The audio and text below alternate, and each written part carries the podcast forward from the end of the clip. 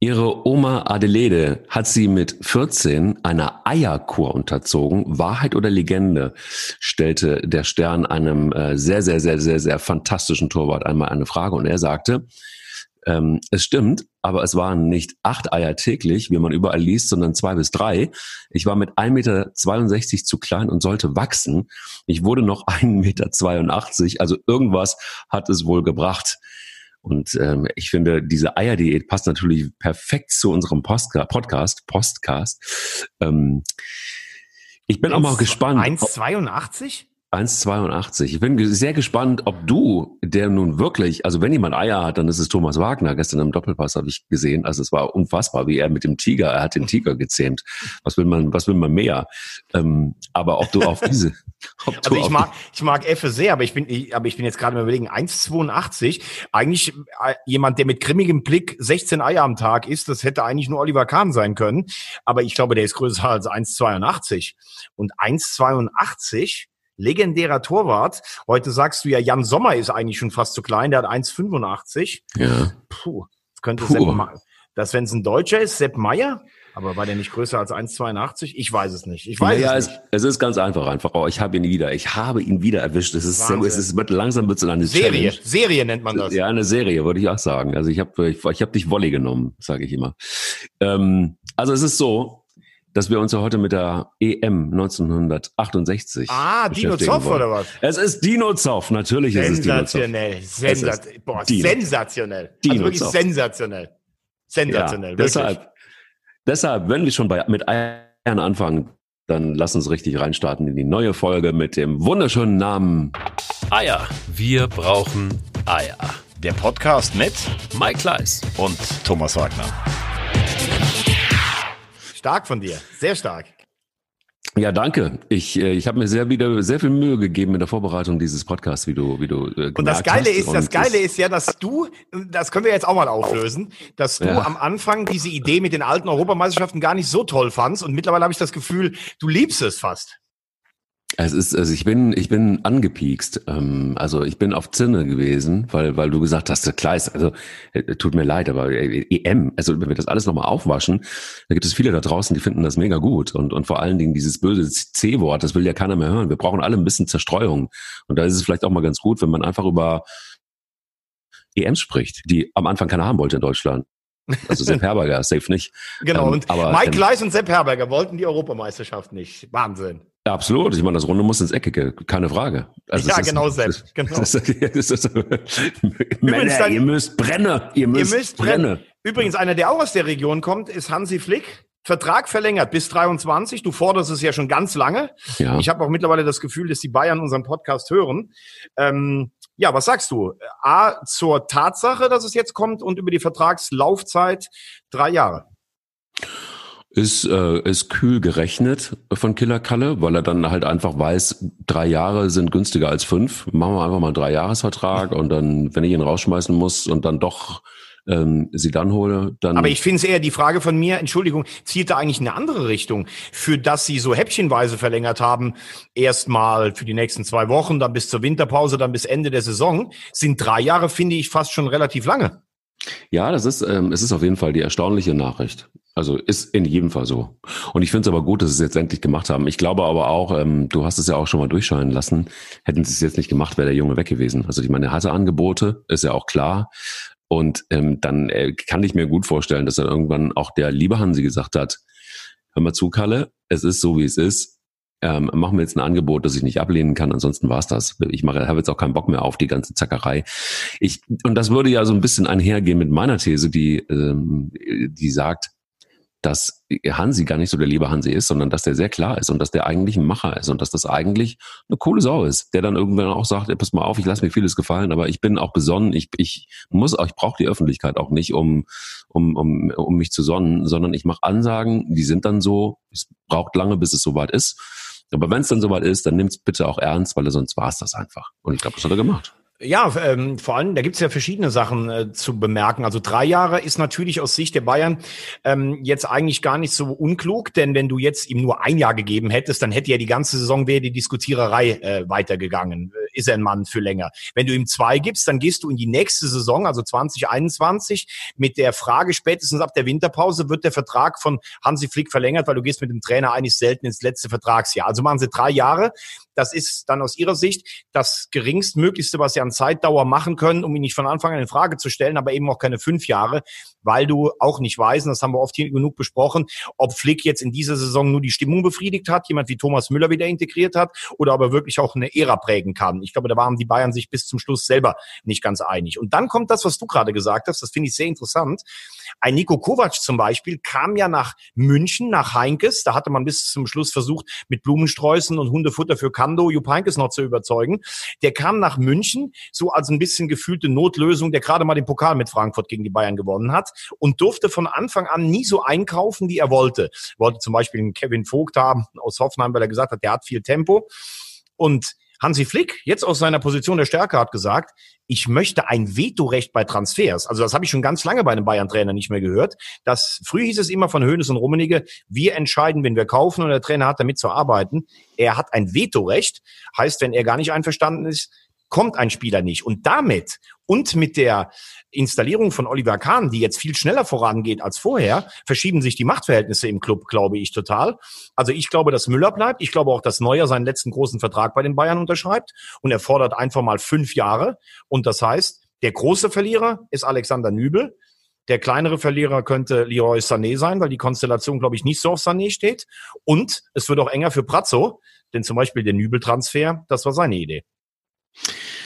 Absolut. Also das könnte bedeuten, dass, dass es jetzt doch einen, einen, einen äh, früheren Umbruch bei den Bayern gibt, als man das gedacht hat, oder? Mit Oli Kahn wirklich dann mehr und mehr installiert, doch ernster als, als uh, ursprünglich geplant, vor allen Dingen schneller, wie du sagst. Dann Hansi Flick, der dann doch unterschreibt. Ähm, ich kann mir gut vorstellen übrigens, dass Oli Kahn da schon einiges mitgeredet hat. Das, glaube ich auch. Hat, das glaube ich auch, ja. Da hast gesagt hat, hey, also Eier, wir brauchen Eier, unterschreibt den Vertrag. Und, ja, und, viele haben ja so gedacht, viele haben ja so gedacht, okay, der wird jetzt eingearbeitet und soll dann praktisch so in anderthalb Jahren soll der dann praktisch übernehmen.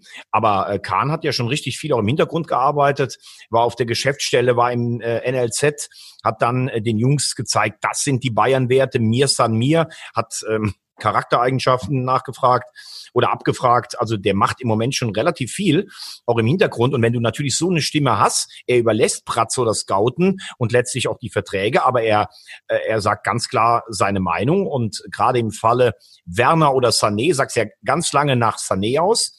Jetzt hat der seinen Berater gewechselt. Angeblich will, will die Seite nochmal neue ähm, Forderungen. Da hat Kahn gar keinen Bock drauf. Und deshalb habe ich das Gefühl, dass es eher auf Timo Werner rausläuft, der eigentlich, das hatten wir auch schon hier besprochen, von den Bayern im letzten Sommer, als er günstig zu haben gewesen wäre, ein bisschen links liegen gelassen wurde. Gut, damit hätten wir die Bayern abgefrühstückt. Was gibt's noch mit den, äh, was gibt's noch aktuell aus der Bundesliga? Ja, ich fand es ganz interessant. Ich habe ja auch mal ein bisschen mich so ähm, mit den Vereinen ähm, beschäftigt. Die Personalien bei Borussia Mönchengladbach denn ähm, da ist das Geld sicherlich nicht so dick wie bei Bayern, Dortmund oder Leipzig. Und da rücken einige, die sich in den Vordergrund gespielt haben, wie Thuram, Zakaria und Player, natürlich in den äh, Mittelpunkt. Ähm, da gibt's ja Gerüchte A um Liverpool und Player sogar beim FC Barcelona. Ähm, glaubst du, dass man sich um diese Vereine wie Gladbach, die mit sehr intelligentem Wirtschaften oben in die Phalanx eingebrochen sind, dass man sich in Corona-Zeiten um die ähm, Sorgen machen muss oder schafft das Gladbach äh, über, über diese Einnahmedelle rüberzukommen? Also gerade bei Gladbach, glaube ich, ist es relativ einfach zu beantworten. Da bin ich mir safe, dass das gut funktioniert bei denen, weil die haben mit Königs ja einen Präsidenten, der ein Unternehmer durch und durch ist. Der ist schwer reich geworden. Ich weiß nicht, ob du es weißt, durch ähm, LKW-Sitzer. Ja, weiß Das ist, ist so sein Beritt. Und der ist ähm, einer, der immer mit China Geschäfte gemacht hat. Und ähm, hat auch, also dieses neue ähm, äh, Zentrum, das sie da gebaut haben, Leistungszentrum und, und, und so weiter, das ist da gegenüber des Stadions, diese ja, Zigarre, die so ein bisschen äh, auf der Seite liegt. Ähm, das ist mehr oder weniger alles äh, mit chinesischen Investoren, also mit chinesischem Geld gebaut worden. Und da sind seine Verbindungen auch, hat er mir mal erzählt, recht gut. Da sind die immer wegen Austausch. Das ist ein sehr kühler Unternehmer. Ähm, der, sein Lieblingssatz ist klare Jacke. Und ähm, er spricht auch immer eine klare Jacke. und, ähm, hm. und, und, ähm, Und ich, ich glaube, er ist ganz gut in, in, in Wirtschaft und er ist, glaube ich, ganz gut in unternehmerischer Tätigkeit, so einen Verein dann auch gut im Loop zu halten. Deshalb mache ich mir bei Borussia Mönchengladbach überhaupt gar keine Sorgen. Gar keine. Ja, aber glaubst du denn zum Beispiel, ähm, das ist natürlich auch jetzt eine Zeit, wo Medien ja auch was zu schreiben haben müssen. Aber es heißt ja, dass Jürgen Klopp und der FC Liverpool interessiert wären an Tyram und Zakaria. Kann ich mir ähm, kann ich mir eigentlich vorstellen, weil es beide Spieler sind, die ähm, ja so ein bisschen in die Philosophie von Klopp reinpassen. Also sehr stabil, sehr körperlich, ähm, die auch Tempo haben und Löcher reinreißen können. Die Frage ist natürlich nur gerade bei jemandem wie Tyram, wen soll der vorne ersetzen? Salah, Manet oder Firmino? Ich habe so das Gefühl, dass Jürgen Klopp einen Fehler nicht machen möchte, aus Dankbarkeit an den Spielern festhalten, die jetzt diese sagenhafte Serie plus Champions League gewonnen haben, sondern dass er sich frühzeitig auch nach Spielern umguckt, die hungrig sind. Und ich könnte mir vorstellen, dass ein äh, Mo Salah, dass der ähm, eventuell jemand wäre, wo Klopp sagt, vielleicht ist der über den Zenit drüber und dafür hole ich mir einen Tyram. Und ein Zakaria ist sicherlich ein Spieler, der im Mittelfeld, dieser Box-to-Box-Spieler, der hinten Zweikämpfe gewinnt und nach vorne die Bälle trägt, wie Henderson oder Milner. Also das könnte ich mir schon vorstellen. Was mich da aber irritiert, ist ähm, so, eine, so eine Nachricht, ähm, dass der FC Liverpool dann Maßnahmen zur Kurzarbeit ähm, anstößt. Und das ist dann sowas, was überhaupt nicht, überhaupt nicht in teurer Transferpolitik momentan passt. Also es ist auch irritierend, ehrlich gesagt, weil so ein Verein meldet Kurzarbeit an. Ähm, auf der anderen Seite geht man irgendwie in Transferpolitik? Check ich nicht. Also da, ist es vielleicht aber auch eher aus der Kommunikationsbrille so, dass ich denke, Leute, was wollt ihr denn eigentlich sagen? Also was ist das für eine Botschaft? Also sehr interessant, dass du es gerade ansprichst, denn ich glaube, das äh, kann Liverpool jetzt nicht beeinflussen, ob darüber spekuliert wird. Aber über das andere bin ich auch sehr, sehr, sehr erstaunt. Bin ich vollkommen bei dir. Denn äh, Liverpool hat ja insgesamt und gerade durch Klopp einen unheimlichen Popularitäts Zuwachs beziehungsweise ist eine Marke, die eher positiv besetzt ist, was ja bei Mannschaften wie Real oder Barcelona mhm. oder Bayern nicht immer der Fall ist. Und äh, sie haben irgendwie im letzten Jahr 45 Millionen Gewinn eingefahren und sind eine der ersten in der Premier League, die auf Kurzarbeit umstellen und sogar von einem Rettungsfonds der Regierung ähm, profitieren wollen. Und äh, selbst äh, Vereinslegenden wie Jamie Carragher, also Carragher hat nie für einen anderen Verein als den FC Liverpool geschrieben, äh, gespielt. Der hat geschrieben, das ist ja jämmerlich und schändlich. Alles, was ja. Jürgen Klopp so positiv dargestellt hat, diese ganzen Werte werden getreten. Didi Hamann, der ja auch immer noch im Herzen ein äh, Liverpoolian ist, hat sich ähnlich geäußert. Also da droht Liverpool eine Menge, Menge Kredit zu verspielen und das verstehe ich überhaupt nicht. Ja, die Reds verlieren so ein bisschen ihren Respekt. Ähm, also man hat den, den, den, also das ist so der Sound, der überall auch durch die, durch die Gazetten in England rauscht. Ähm, das hat dann irgendwie tatsächlich auch ja, wirklich sowas wie, wir verlieren den Respekt, also gerade die Legenden, genau, du hast sie angesprochen.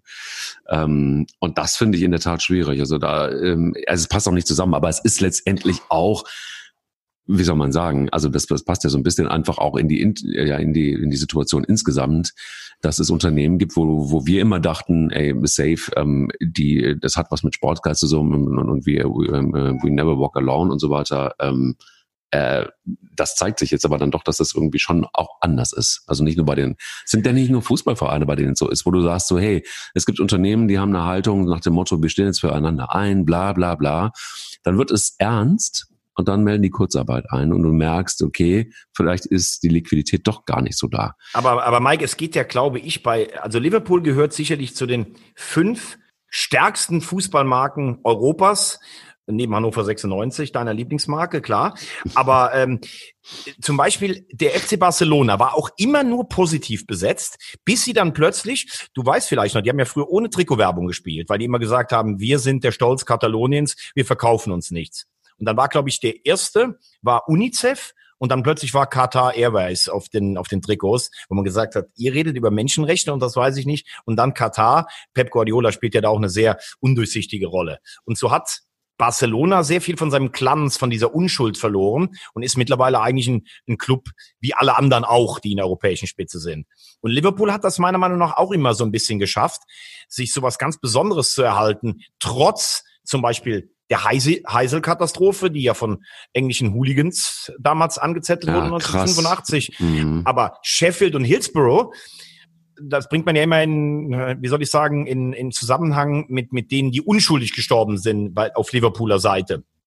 Und ähm, Jürgen Klopp hat so viel gewonnen dadurch, dass er gesagt hat, ja Leute, wir, uns fehlen zwar nur noch zwei Siege zum Meistertitel, aber wenn nur ein Mensch jetzt durch die Spielpause gerettet wird, dann ist das viel mehr wert. Und da sind die Herzen noch mehr zugeflogen. Und dann macht so ein Verein, der 45 Millionen plus macht, macht Kurzarbeit und geht an einen Regierungsfonds. Also Da muss ich ganz ehrlich sagen, bin ich völlig irritiert drüber und passt so gar nicht in das Bild, was Liverpool gerne von sich selbst, aber auch in den letzten Jahren von anderen gezeichnet wurde. Es gibt ja so ein paar, wir haben es letztes beim, beim letzten Mal auch besprochen. Ähm, ja, wie soll ich sagen? Wir waren, haben so ein bisschen darüber diskutiert, äh, wenn die Krise vorbei ist, wie wird es dann eigentlich hinterher sein? Also wird man eine Veränderung merken? Ist es so, dass, dass, dass, dass Vereine mit anders miteinander umgehen, ähm, dass auch innerhalb der Vereine vielleicht anders gearbeitet wird, ähm, dass vielleicht auch nicht mehr so viele Ablösen be bezahlt werden, beziehungsweise nicht mehr in der Höhe?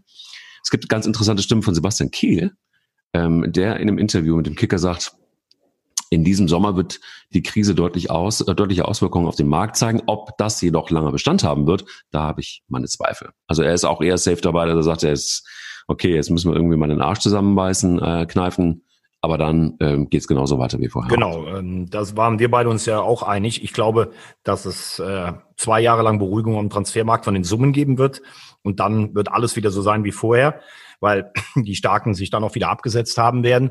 Aber das äh, Rechenspiel, was er und auch Michael Zorg jetzt haben in Dortmund, weil sie eigentlich sicherlich mit 120, 130 Millionen gerechnet hatten von Jaden Sancho. Das muss natürlich wieder von neuem beginnen, wobei ich glaube, in Dortmund wären sie auch froh, wenn sie Sancho behalten könnten. Aber wir hatten ja eben auch noch darüber gesprochen, über Player. Ein Spieler, der zum Beispiel vielleicht jetzt gar nicht ins oberste Regal von Barcelona passt. Aber jetzt, sagen wir mal, für 30, 40 Millionen, ein Spieler, der zuverlässig trifft, weil da Suarez ist im Moment verletzt, Griezmann hat noch nicht eingeschlagen. Das, glaube ich, könnten jetzt doch Transfers sein, die in dieser Größenordnung getätigt werden, denn die ganz Großen, die eine Ausstiegsklausel um die 100 haben, Sancho, Harvards oder sowas, die werden in diesem Jahr nicht ausgegeben werden. Und ich glaube auf der anderen Seite auch nicht, dass dann ein Verein wie Dortmund sagt, naja, dann nehmen wir für Sancho 40 Millionen, damit wir ein bisschen Geld haben. Dann behalten sie ihn lieber. Also rücken Spieler aus der zweiten internationalen Kategorie, glaube ich, ein bisschen nach oben. Ich denke, das wird sich ein bisschen am Transfermarkt verändern. Jetzt haben wir aber schon so ein paar Worst-Case-Szenarien. Also es gibt ähm, die angeblich geheimen Listen äh, der DFL von Vereinen, die am schnellsten pleite sind und Insolvent, äh, Insolvenz anmelden müssen oder voranmelden müssen. Erklär, hol mich doch mal ab oder hol uns doch alle mal ab. Was weißt du? Wer ist das eigentlich? Also es gibt äh, keine klaren Aussagen. Union Berlin ist alles safe, sagt der Sponsor. Ähm, er ist weiter an Bord und macht euch keine Gedanken. Also es gibt so ein paar Stimmen, aber es gibt nichts so richtig Greifbares, habe ich zumindest den Eindruck. Aber wenn nicht, wenn, wenn nicht der, der Geysir aus der Vulkaneifel, Ja, wer also, sonst wissen als du? also 13 von 36, das ist natürlich schon echt eine Menge, muss man sagen. Also mehr, ein Drittel, mehr als ein Drittel, wenn ich damals in Mayen auf dem Gymnasium richtig aufgepasst habe im Mathe-Leistungskurs. ähm, Mathe-Leistung. ja, nee, genau. Nur mal für die, die vielleicht denken, der hat nur Ahnung vom Fußball. Das ist nicht dein Eins. Du halt, Ja. du bist nicht Mathe-Leistungskurs. Ich hatte Mathe-Leistungskurs, aber ich habe, äh, glaube ich, jämmerliche vier Punkte in der Abi-Arbeit geschrieben, also gerade noch eine vier Minus. Und damals, Mainzer Studienstufe, war das Abi in Rheinland-Pfalz noch was wert. Egal. Ähm, jetzt äh, zum Ursprungsthema äh, nochmal zurück. oh Mann. Ja. Mhm. Ähm, wo war ich denn jetzt nochmal gerade? Ich habe jetzt echt einen Hänger, jetzt bin ich so verrückt. Also äh, Ich will- 13 von jetzt- 36 Vereinen. Ja, ja, genau. Also, Jetzt, jetzt, jetzt, äh, danke, dass du mir zuhörst. Und ich bin wirklich selbst so begeistert von mir, dass ich mal Mathe-Leistungskurs hatte. Ich, ich bin völlig begeistert, bin völlig fertig. Also ich glaube, ich Völlig. glaube, von der Verteilung wird es wahrscheinlich eher so sein, dass es acht, neun Zweitligisten sind. Und ich sage mal vom Gefühl her drei, vier Erstligisten. Es gibt ja Vereine, die machen da gar keinen Hehl draus. Zum Beispiel der KSC, der finanziell nie auf Rosen gebettet ist, jetzt noch ein Stadionprojekt mit der Stadt Karlsruhe zu stemmen hat. Da kann man sich ja an drei Fingern abzählen, wo das hingehen kann. Und jetzt gibt's ja das Wort der Planinsolvenz. Weil normal, wenn du als Verein insolvent gehst, kriegst du auf jeden Fall neun Punkte abgezogen. Und damit kannst du ja all deine Saisonziele vergessen. Also der KSC mit neun Punkten Rückstand wäre jetzt eigentlich schon abgestiegen. Ähm, wobei Planinsolvenz hört sich immer so an, du gehst geordnet in die Insolvenz. Du musst dir aber trotzdem natürlich mit deinen großen Sponsoren und sowas, musst du ja ein Stück weit dich einigen, damit die nachher nicht verprellt sind und weglaufen. So, das könnte aber auch für Vereine in der dritten Liga, wie für den FCK zum Beispiel, eine, eine ähm, Möglichkeit sein. Aber ich denke, Vereine wie Karlsruhe, wie Osnabrück, die traditionell, vielleicht auch wie Dynamo Dresden, die nie auf finanziellen Rosen gebettet sind, das ist ja gar keine Frage, dass die sicherlich bei den 13 dabei sind. Und wenn wir jetzt ein Stockwerk höher gucken, ähm, dann können wir natürlich sicherlich sagen, dass es äh, Vereine gibt in der Fußball-Bundesliga, die immer so ein bisschen finanziell, also da könnte ich mir zum Beispiel vorstellen, auf einer ganz anderen Ebene, dass auch Schalke 04 sicherlich Probleme hat, weil sie jetzt das zweite Jahr hintereinander nicht in Europa spielen. In, in diesem Jahr wird es maximal die Europa League. Das ist ein Kader, der ist eigentlich vom Gehaltsniveau auf Champions League, Europa League ausgerichtet. Ähm, ein Verein wie Werder Bremen zum Beispiel, glaube ich, hat relativ hohe Gehaltskosten, im Moment zweitletzter. Ähm, dann, ja gut, ein Verein wie äh, äh, Union, der hat, glaube ich, gut gewirtschaftet. Paderborn hat äh, einen Abstieg von Liga 1 bis eigentlich 4 hinter sich, nur äh, damals drin geblieben, weil die Löwen keine Lizenz bekommen haben, jetzt wieder oben. Dann sagt man Düsseldorf, keine Ahnung. Es werden Namen genannt, spekuliert. Ich kenne natürlich die, äh, kenne natürlich nicht die Bücher, aber klar ist, wer in den letzten Jahren kein dickes Polster angelegt hat oder regelmäßig international dabei war, der hat sicherlich Probleme. Auch der HSV wird oft genannt. Da sagt gestern Marcel Jansen im, bei uns im Sportstudio, Zahlen stimmen alle. Also da hat Frank Wettstein und auch Hoffmann, bevor er gegangen ist, da haben die ganz gut gearbeitet, weil die den HSV auf eigene Füße gestellt haben. Aber ich glaube, diese Sicherheit zu sagen, wir überstehen das auf jeden Fall, hat man natürlich auch, weil man denkt, im schlimmsten Fall kann sicherlich Herr Kühner auch noch was zuschießen, wie das sicherlich auch bei anderen Vereinen ist. Der VfB Stuttgart hat einen riesen Gehaltsapparat. Wenn es da nicht weitergeht, ist auch sicherlich so ein Verein zu nennen. Also da gibt es schon eine Menge Kandidaten. Ähm, also Gibt es denn irgendwie, also man, man jetzt gibt es ja auch schon wieder den Plan, ab Mai wird wieder gespielt. Ähm, unter welchen Voraussetzungen, Thomas? Was ist da konkret? Was, was weißt du? Es ist ja, es ist wirklich, auch da ist es ja wieder so, alles mögliche Geister durchs Netz, irgendwelche Menschen melden sich zu Wort und wissen was. Aber was ist wirklich Phase? Also gibt es wirklich jetzt konkrete Pläne, wo man sagen kann, ab Mai geht es wieder los und dann mit einem engen Zeitplan und wir ziehen die Liga durch, auch mit Geisterspielen? Ja, Oder, also Geisterspiele, da gibt's ja gar keine. Also äh, dass die Saisons in Europa abgeschlossen werden, da wird's nicht einen einzigen Zuschauer geben, der dabei ist. Das ist schon klar. Also das ist Konsens und viele haben ja Angst, dass das noch weit in die nächste Saison reingeht. Was im Übrigen, wir sind ein Fußball-Podcast, natürlich ganz schlimm für Ver Veranstaltungen wie Eishockey, Handball, die ja viel mehr von den Zuschauereinnahmen leben. Das ist ganz, ganz schlimm. Und auch äh, ab Liga 3 abwärts, wo ja jetzt auch immer mehr Vereine, auch gerade in der vierten Liga, sagen, dann lass uns doch bitte jetzt die Saison abbrechen, damit wir keine laufenden Kosten weiter haben. Ähm, aber in, in äh, Liga 1 und 2, glaube ich, muss man sich vor allen Dingen auf drei Sachen kaprizieren. Also man will ab Anfang oder Mitte Mai spielen. Wir in Deutschland sind ja da eigentlich noch relativ in einer, in einer tollen Rolle. Wir haben nur noch neun Spieltage, während du, glaube ich, in Italien zum Beispiel noch zwölf hast. Ähm, und wenn du spätestens am zweiten Wochenende im Mai anfangen würdest, könntest du das alles schaffen, inklusive Pokal, Relegation und sogar Champions und Europa League. Ich habe ja schon länger gesagt, ich kann mir irgendwie nicht vorstellen, dass Champions und Europa League zu Ende gespielt werden. Und ähm, für die nationale Liga empfinde ich die Fragen wichtig, die natürlich auch schon aus dem Kreise oder aus dem Umfeld der DFL kommen. A, lässt du wirklich es dabei, dass zum Beispiel Werder Bremen ein Heimspiel gegen den SC Freiburg zu Hause austrägt im Weserstadion? Also Freiburg reist an, Möglichkeit der Infektion. Freiburg reist wieder zurück, Möglichkeit der Infektion. Bei den Familien bleiben, Möglichkeit der Infektion um drei Tage später zu Hause, sage ich einfach mal, den VW Wolfsburg zu empfangen? Oder machst du es nicht wirklich dann so, dass du ab Mitte Mai sagst, okay, vier Stadien im Zentrum Deutschlands, die werden freigeräumt, habe ich letztes Mal gesagt, Schalke, Dortmund, Gladbach, Köln wegen mir. Die Mannschaften im Umfeld dieser Stadien, kurze Wege, Sportschule, Hotels, praktisch einkaserniert und spielen alle drei Tage gegen eine andere Mannschaft, weil dann natürlich das Problem der Infektion von außerhalb deutlich geringer ist. Ja. Dann Schnelltests, die permanent durchgeführt werden. Wenn einer ein, äh, positiv getestet ist, dann ist der raus. Da sagen ja viele Virologen und Ärzte, okay, das sind hochentwickelte Sportmaschinen, bei denen ist die Gefahr einer schweren Erkrankung nicht so groß. Die bleiben aber dann alle bei sich im Kreis, weil du kannst ja selbst mit dem Schnelltest teilweise nicht nachweisen, ob sich nicht einer gestern Abend angesteckt hat. Also du kannst zwar permanent testen, aber dann kannst du immer noch nicht sagen, ob der sich gestern Abend bei dem Mitspieler, der dann positiv getestet wurde, angesteckt wurde. Und die dritte Frage, wie viele Leute dürfen überhaupt ins Stadion?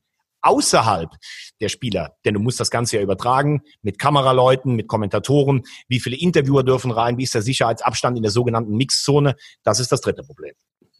Ja, aber müsste auch alle Fußballspieler testen, die nachmittags bei Gucci einkaufen waren und bei Philipp Plain und bei all den anderen. Auf, und, du meinst jetzt auf ihre äh, Hirnkapazität oder was meinst du jetzt? ja, sie müssten. Nein, ich, ich, verstehe jetzt nicht ganz genau, was du jetzt gerade meinst. Ja, nee, also sie werden ja auch noch ein Leben außerhalb des Fußballers haben, weißt du? Also das ist es ja. Es ist ja die, die, du kannst ja, du sagst einen kasernieren, ist alles nett. Aber die werden natürlich einfach auch, wie Fußballspieler sind, äh, werden sie natürlich die Kaserne auch mal verlassen. So, ja, aber das glaube ich, das glaube ich ja gerade eben nicht. Also für den Fall, dass man wirklich sagt, okay, das Problem ist immer noch, man, keiner von uns weiß ja, wie jetzt in vier Wochen die Zahlen, die Kurven, die Neuerkrankungen aussehen. Aber wenn du sagst, es gibt nur noch eine Chance, diese Saison zu Ende zu spielen und auch mal eure Gehälter auch praktisch zu sichern und die Zukunft der Vereine, und ihr müsst von Mitte Mai bis Ende Juni jetzt sechs Wochen hier in diesem Trainingsding bleiben. Vielleicht mal mit, keine Ahnung, vielleicht gibt's dann mal zwei Tage, wo du mal nach Hause darfst, wobei dann auch schon wieder das Problem wäre, dich anzustecken. Dann glaube ich, werden die Vereine sagen, das ist jetzt halt so wie eine ganz lange Sommervorbereitung. Punkt aus. Und vielleicht wird der ein oder andere Spieler auch zu, ganz froh sein, wenn er mal von zu Hause raus äh, wegkommt. Also dann musst du halt sagen, ähm, ihr, ihr dürft euch außerhalb dieses Konglomerats eurer Gruppe einfach nicht anstecken weil das scheint mir immer noch das größte Problem zu sein bei dieser Taktung von Spielen alle drei Tage. Okay. Und dann wird ja auch, dann wird, dann wird auch kein Spieler, kein Profi wird dann in Düsseldorf in der Innenstadt rumlaufen, um sich bei Philipp Lane äh, einzudecken oder sowas. Ähm, also das kann ich mir nicht vorstellen. Da würden dann zu viele auch Fotos machen, falls die Läden überhaupt auf sind. Das ist ja die andere Frage. Also das glaube ich dann nicht. Äh, dafür sind sie dann doch zu bekannt. Aber die Frage ist doch auch, das ähm, muss ja auch organisiert werden, das Ganze. Ne? Also selbst wenn man jetzt Ende Mai beginnen würde, ähm, kannst du dir vorstellen, dass so eine Infrastruktur innerhalb von so kurzer Zeit gebaut werden kann? Ja, also wenn, ja. wenn, dann sicherlich in Deutschland. Also das glaub, bin ich mir, da bin ich mir ganz, ganz sicher. Da wird es auch schon Notfallpläne geben, ähm, dass du dann, wie gesagt, du, du, einer ist an in der Sportschule Kaiserau, das ist in der Nähe von Dortmund, da wird dann eine Mannschaft sein und die fährt dann äh, einmal zu dem Spiel nach Dortmund, äh, drei Tage später spielt die dann in Schalke und drei Tage später in Köln, also alles, was du in einer Stunde mit dem Bus erreichen kannst, äh, da wird schon an der Infrastruktur, da bin ich mir hundertprozentig sicher, dass diese Notfallpläne in, in, in der Kiste drin sind, denn der klassische Heimvorteil, dass du jetzt ein Spiel zu Hause hast mit deinen Zuschauern in deinem Stadion, der ist ja eh nicht mehr so gegeben. Klar kannst du sagen, ich kenne mich hier in den Katakomben aus und die andere Mannschaft hat die Anreise. Aber wenn es wirklich nur noch darum geht, neun Spieltage durchzupeitschen, dann glaube ich, dass man das in Liga 1 und in 2 als letzten, äh, als letzte Ausfahrt machen wird. Mhm. Und ich glaube auch, äh, man hört ja jetzt so ein bisschen, wenn man, wenn man die Stimmen hört, auch der ganzen Virologen und sowas, da gibt's ja jetzt keinen, der sagt, das ist völliger Nonsens. Da scheint ja so ein bisschen Konsens zu sein, dass man sagt, wir müssen jetzt langsam ich habe es vor zwei Wochen mal ausgedrückt, dem Volk auch mal wieder Brot und Spiele geben. Und sei es Geisterspiele, die vor vier Wochen noch jeder abgelehnt hätte. Ähm, ich glaube, das scheint so ein breiter gesellschaftlicher Konsens zu sein, dass es gut wäre, wenn irgendwie wieder Abwechslung im Fernsehen laufen würde.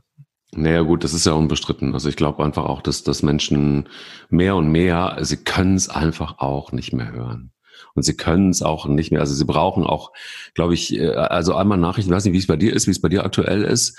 Ähm, also ich merke für mich, ich gucke irgendwie äh, zweimal rein am Tag und gucke mir das Ganze an, äh, gucke mir neue Zahlen an und dann äh, lasse es auch wieder bleiben und arbeite und äh, braucht dann tatsächlich einfach auch mal wieder einen Podcast zum Beispiel.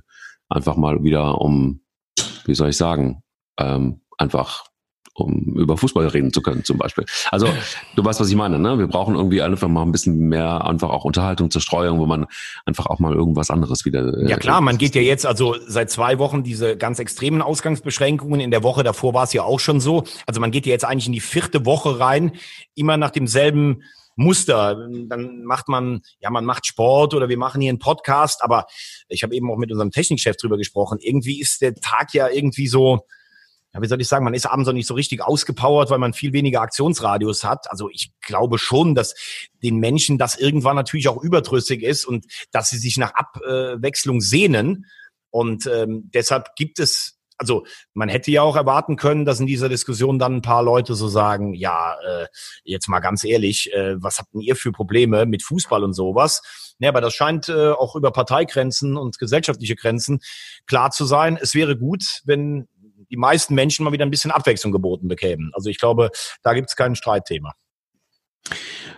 Wie ist es eigentlich mit ähm, ähm, der, der Vorbereitung jetzt? Also es gibt Vereine, die fangen wieder an zu trainieren. Das Weiße Ballett aus Müngersdorf zum Beispiel.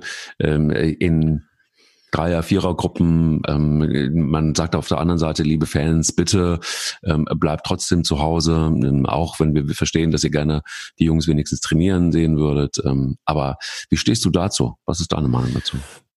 Ja, jetzt ab dem 5.4. hat die DFL ja offiziell gesagt, kann das Mannschaftstraining wieder beginnen? Es war ja vorher immer die Frage mit Chancengleichheit.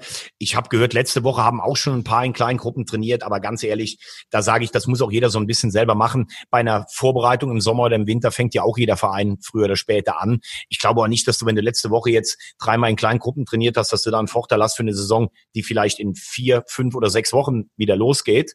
Ähm, jetzt mittlerweile habe ich gehört, haben eigentlich alle Profiklubs eine Ausnahmegenehmigung dass sie auf ihren Vereinsgeländen ähm, trainieren dürfen in Zweier- oder Dreiergruppen.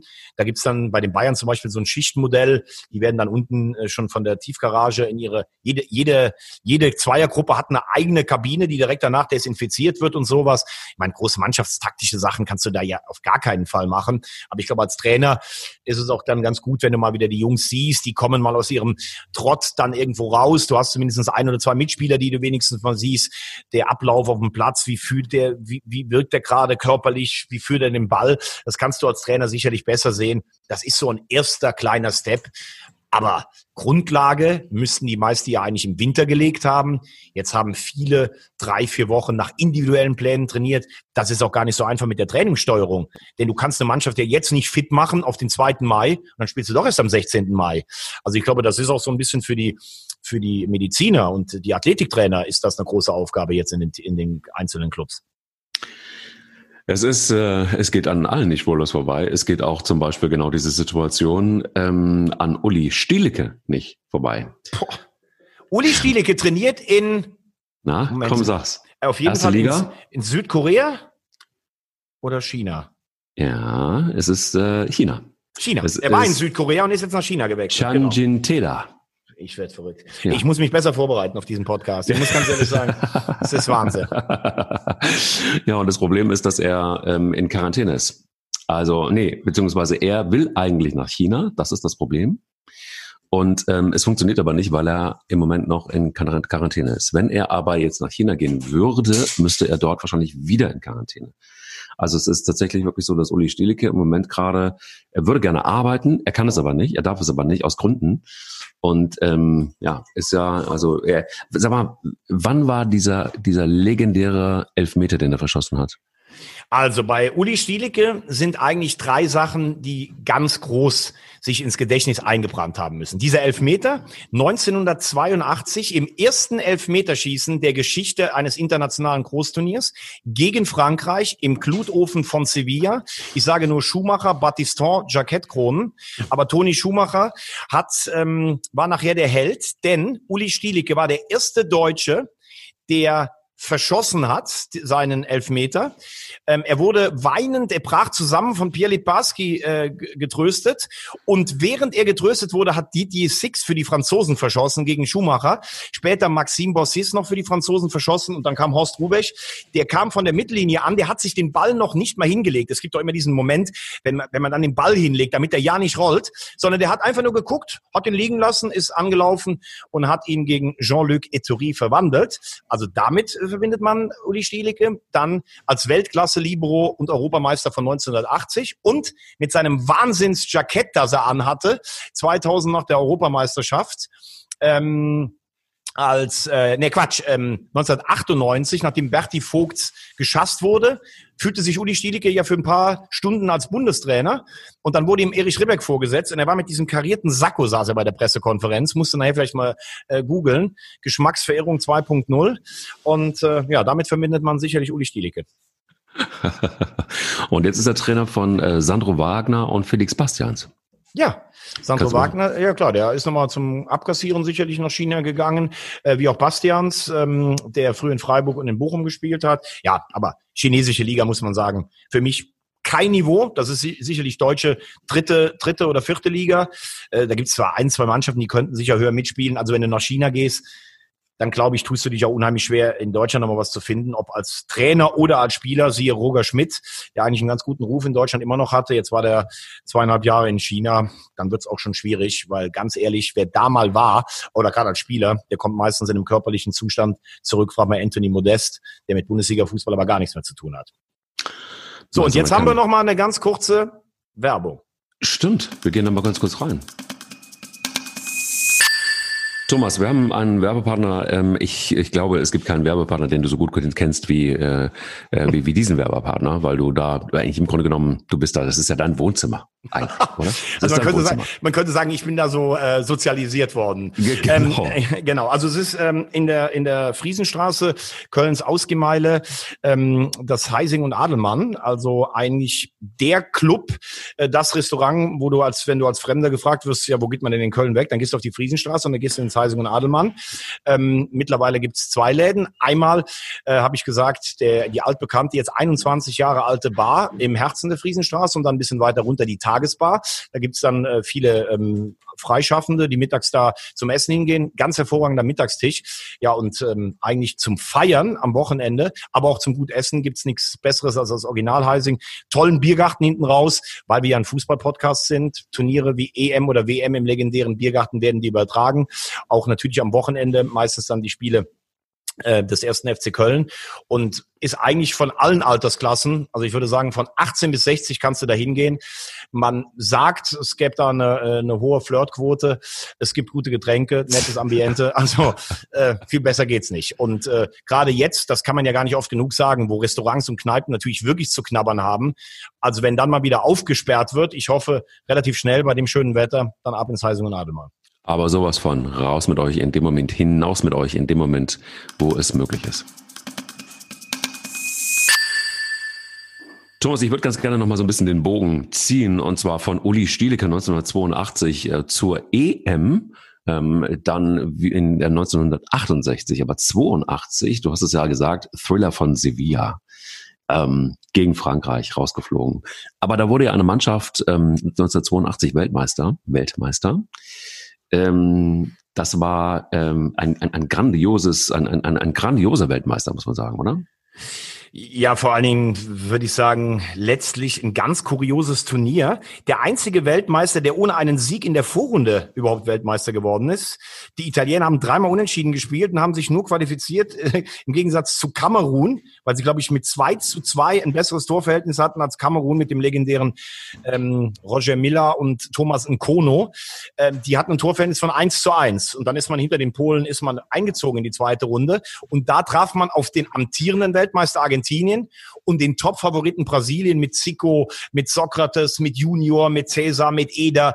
Ach, da wird mir ja heute noch, äh, läuft mir ja die, die Gänsehaut noch runter. Und dann haben sie sich tatsächlich in dieser Dreiergruppe, da kam nur der erste weiter fürs Halbfinale qualifiziert, haben die Argentinier geschlagen mit 2-1. Da Gentile Diego Maradona das Trikot fast während dem Zweikampf vom Leib gerissen und haben dann in einem Wahnsinnsspiel ähm, 3-2 die Brasilianer geschlagen, mit dreimal Paolo Rossi, souverän im Halbfinale gegen die Polen gewonnen und letztlich dann auch verdient gegen Deutschland das Finale gewonnen. Und da muss man sagen, sehr schwer ins Turnier reingekommen, aber nachher ein grandioser Weltmeister. Und warum sagst du das? Weil das sage ich, das, das sagt, ja. Genau. Was? Was? Was? Was? was? Weil 68 Italien ja, ja, ja, seinen einzigen EM-Titel geholt hat. Naja, 82 stand natürlich, also äh, du hast es oh, angesprochen, Torschützenkönig war Paolo Rossi. Und in der Kiste? Und in der Kiste, in der Kiste war Dino Zoff. Und das mit 40 Jahren, der ist mit 40 Jahren Weltmeister geworden. Genau. Aber 1968, und das ist irgendwie total krass, das ist wirklich richtig krass, da war er auch schon im Tor bei der. Ja, weil, weil das eigentlich fast, äh, äh, man hat das Gefühl, das ist eine komplett andere Ära, ne? Also, dass man überhaupt sich nicht mehr vorstellen kann, wenn der, mit 40 wurde der Weltmeister, zählst du 14 Jahre zurück, gut 26, ist dann ein gutes Torhüteralter. Aber du hast vollkommen recht. Man hat den überhaupt nicht auf dem Schirm, dass der Ende der 60er genau dass der da schon im, im Tor gewesen sein könnte. Vor allen Dingen, glaube ich, auch Leute, die sich gut auskennen. 70 in Mexiko dieses Jahrhundert-Halbfinale zwischen Deutschland und Italien. 4-3 für Italien, ausgerechnet Schnellinger. Du weißt, wovon ich rede. Da stand Zoff ja gar nicht im Tor, sondern Albertosi. Deshalb ist Zoff dann auch nicht so, dass du sagst, ah ja, der war ja ab den 60er Jahren immer dabei. Aber der junge Dino Zoff ist da tatsächlich Europameister geworden. Zum einzigen Mal in der italienischen Fußballgeschichte. Ja, in der, total in der krass. In der Ruhmreichen. Und übrigens nur so eine kleine Anekdote. 1972 ist äh, Zoff ähm, zu Juventus, die, äh, Juventus Turin gewechselt. Und zwar, äh, weißt du, für was für eine Summe? Ganz lustig. 72, das könnte. Es, war, es gab noch Lira. Ja, ja. Aber ich glaube, ähm, es gab ja der erste Millionentransfer in Europa, also eine Million D-Mark, war ja Roger van Gogh aus Belgien zum ersten FC Köln. Also kann der 72 noch eigentlich keine Million gekostet haben, also D-Mark-Zeiten, aber die Lira stand mal wieder schlecht. Ich sag mal, keine Ahnung, acht Millionen oder so. 330 Millionen Lira waren's. Okay, scheint der Lira zu der, die Lira zu der Zeit nicht die stabilste Werbung gewesen. Ja, es muss irgendwie, keine Ahnung, es, es muss desaströs gewesen sein. Sensationell. Aber war, ja, aber ich meine, ähm, Dino Zoff hat auch noch einen, einen sensationellen, ähm, sensationellen äh, Spiel, äh, Quatsch, ähm, na, Spitznamen, so. Was ist denn mit dir los? Ich glaube, ähm, hat man den nicht irgendwie verglichen mit, mit einem der berühmten Redner in, in Rom, weil der ja so ein ganz charismatisches Gesicht hat. Also, also der, der Schweiger aus dem Friaul war ja BSO 82. Ähm, also, ne, ich weiß ja, nicht. Das wäre jetzt die eine Million Euro Frage gewesen, aber gut, es ist ähm, es ist wie es ist. Also es gibt, gibt zwei Dinge, die mit ihm in Verbindung gebracht werden. Und zwar einmal, es ist das Talent mit den goldenen Händen, das ist das eine.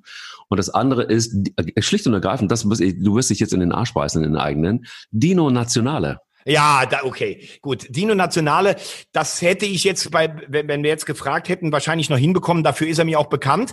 Aber ich dachte jetzt, und das mit den goldenen Händen finde ich sensationell. Also ich sage ja, alle Hüte, die ich vor dir ziehen kann, ähm, das ist, das ist, das ist richtig gut.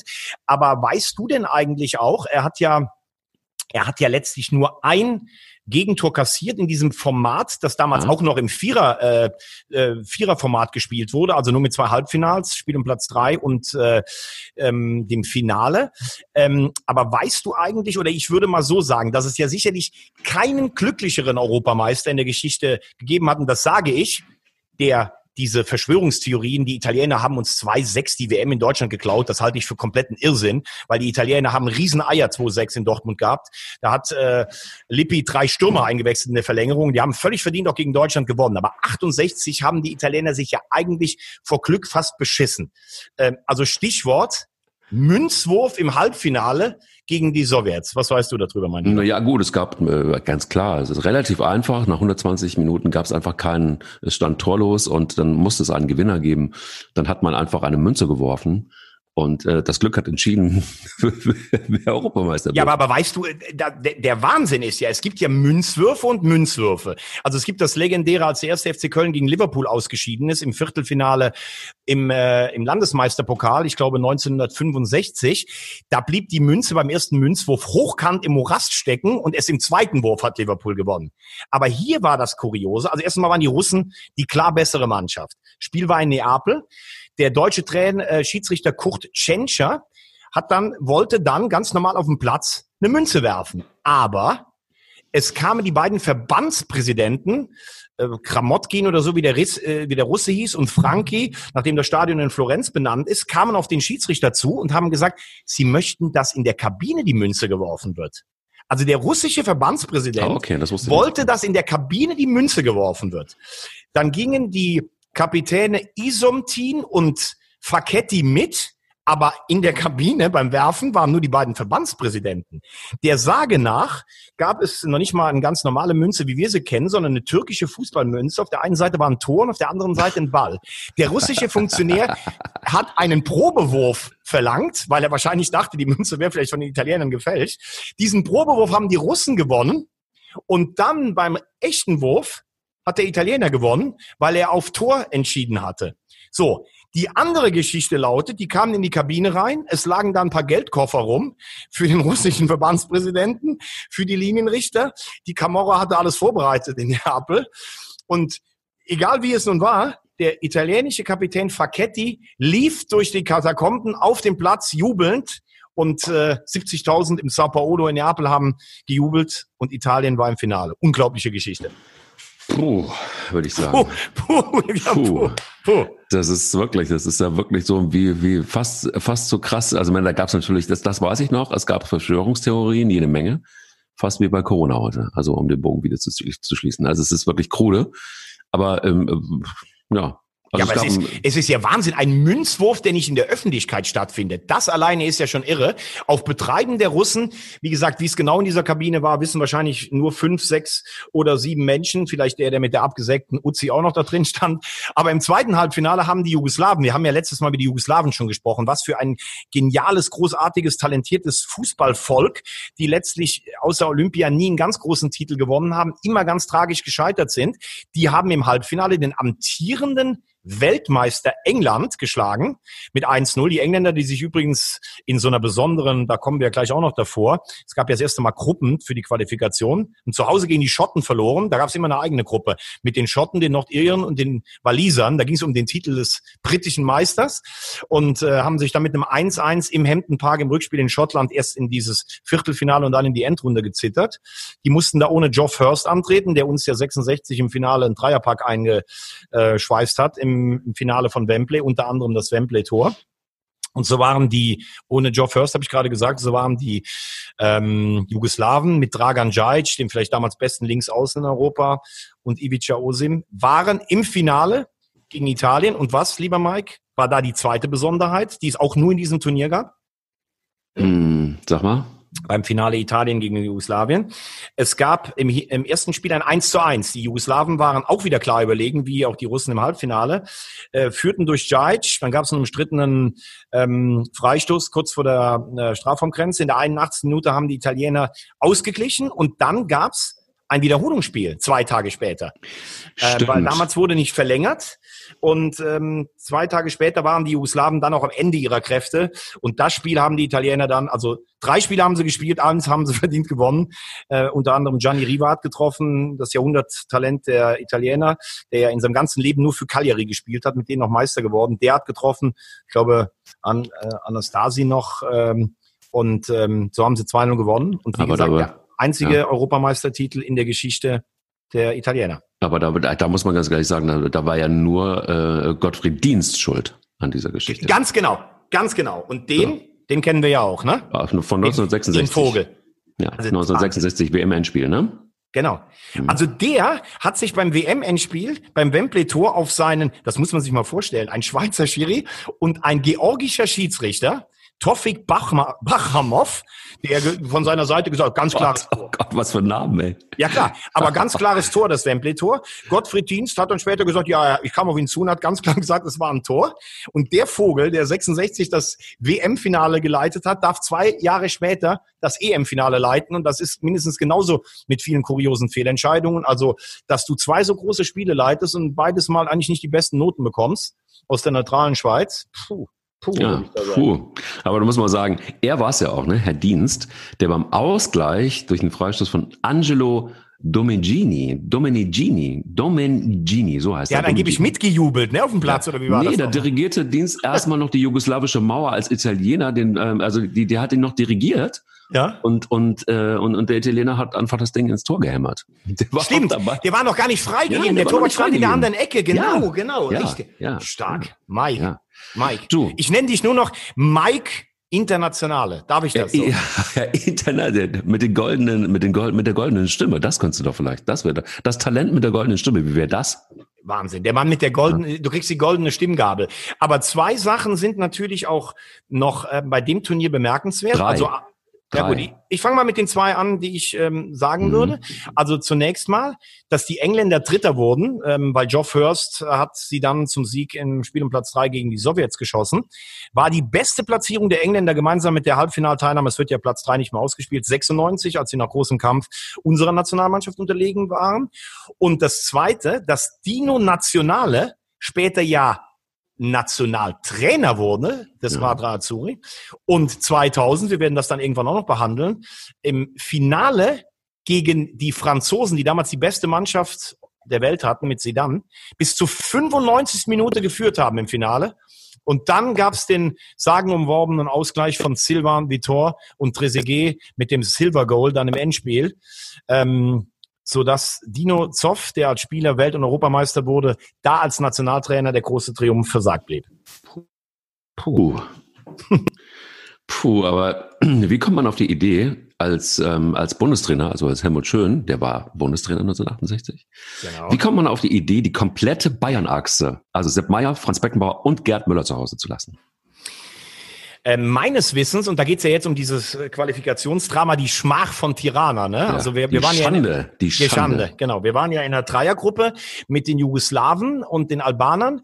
Äh, die Jugoslawen haben ihr Heimspiel gewonnen, wir haben unser Heimspiel gewonnen. Beide haben natürlich ihr Heimspiel gegen ähm, Albanien gewonnen und die Jugoslawen hatten in Tirana schon gewonnen, aber wir hatten das bessere Torverhältnis. Also ein schmuckloser 1 zu 0 Sieg auf dem Platz, der gar kein Rasenplatz war, wie man das, wie man das ein heute hört. Acker, ein, ein Acker. Acker. Acker. Ja hätte ein 1 zu 0 gereicht.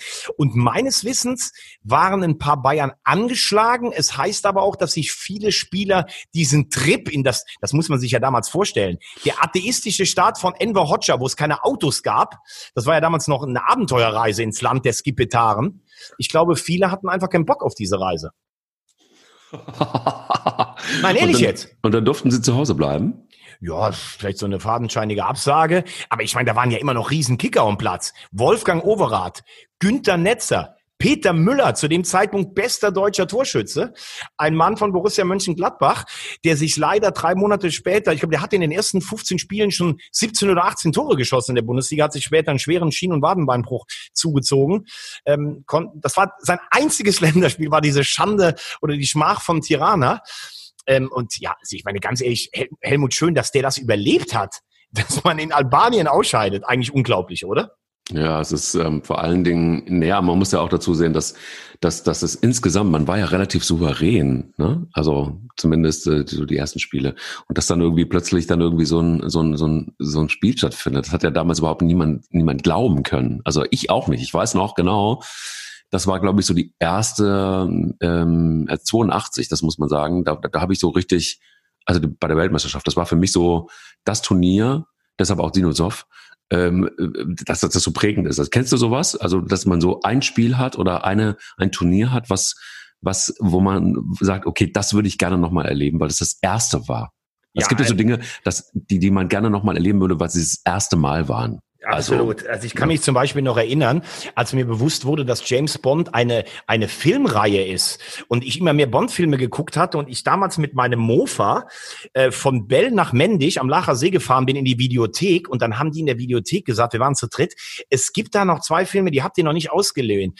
In tödlicher Mission und Octop Octopussy. Wie ich mich da gefühlt habe, als wir die Kassette reingeschoben haben, das war Wahnsinn, wirklich Wahnsinn.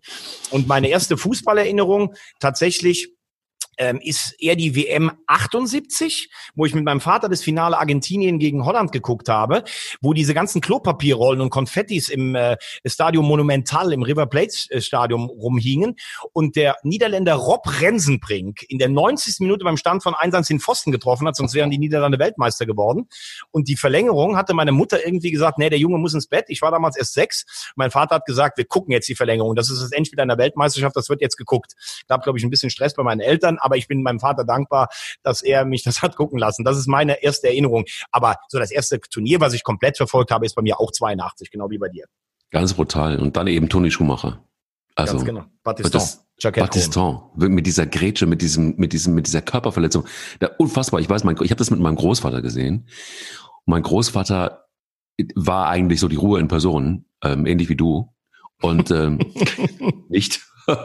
Nein, der war wirklich die Ruhe in Person. Und er trank sein Bier und äh, ich weiß noch, weiß noch ganz, ganz genau. Und dann kommt diese Szene, Battiston rennt auf Schumacher zu und der grätscht ihn weg und er bleibt liegen und er steht nicht mehr auf. Mein Großvater steht auf und und äh, äh, und zwar deshalb, ähm, weil meine Großmutter hatte eine ganze Tafel Schokolade gegessen ähm, vor Aufregung auf der Couch. Das hat sie immer nur dann gemacht, wenn wenn sie aufgeregt war. Mhm. Und wenn sie brutal aufgeregt war, dann rief sie immer Ei Hans, Ei Hans. Mein Vater hieß Hans. Ja. Äh, mein Großvater hieß Hans. Ähm, das war genau in dieser in dieser Sekunde, als äh, Toni Schumacher äh, war das so weggrätschte. Ei Hans, Ei Hans. Und er stand, Ei Hans stand auf, äh, äh, stellte sein Bier ab und sagte, das gibt's doch nicht, das gibt's doch nicht, das, der muss raus, das der muss raus. Der regte sich fürchterlich auf. Und ich saß da mit zwölf und dachte so, Alter, was denn hier passiert? Hier ist richtig was los heute bei Oma und Opa. Ähm, ja, vor allen Dingen, es war ja nicht, ich weiß ja genau, was du meinst, weil wir auch eben darüber gesprochen hatten, aber für die, die vielleicht jetzt nicht dabei waren, es war ja keine klassische Grätsche, wie du heute einen umnietest, sondern der sprang ja Battiston beim Stand von, ich glaube, wie stand es, 1-1 oder 2, äh, nee, stand 1-1, glaube ich, zu dem Zeitpunkt sogar noch. Die Franzosen gingen ja dann 3-1 in Führung. Dann der legendäre Fallrückzieher von Klaus Fischer, Karl-Heinz Rummenigge, die Tore bis zum Elfmeterschießen, Killerkalle.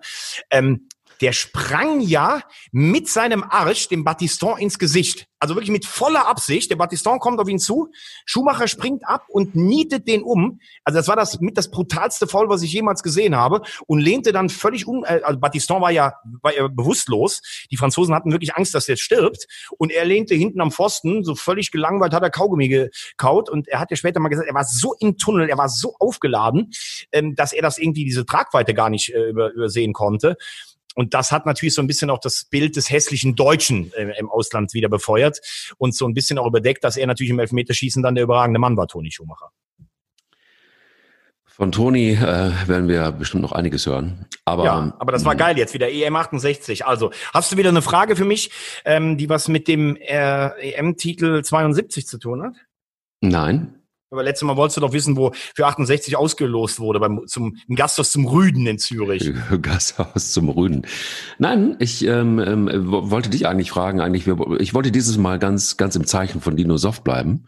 Ja. Und ähm, wollte dich fragen, warum ist er eigentlich ähm, so gut geworden? Also warum ähm, ist er dieses dieses Talent mit den goldenen Händen geworden? Weißt du es? Warum eigentlich? Also was hat dazu geführt? Welches Training hat ihn zu dieser Legende gemacht, zu dieser unfassbaren Torwartlegende gemacht? Welches Training war es? Ach, das weiß ich wieder nicht.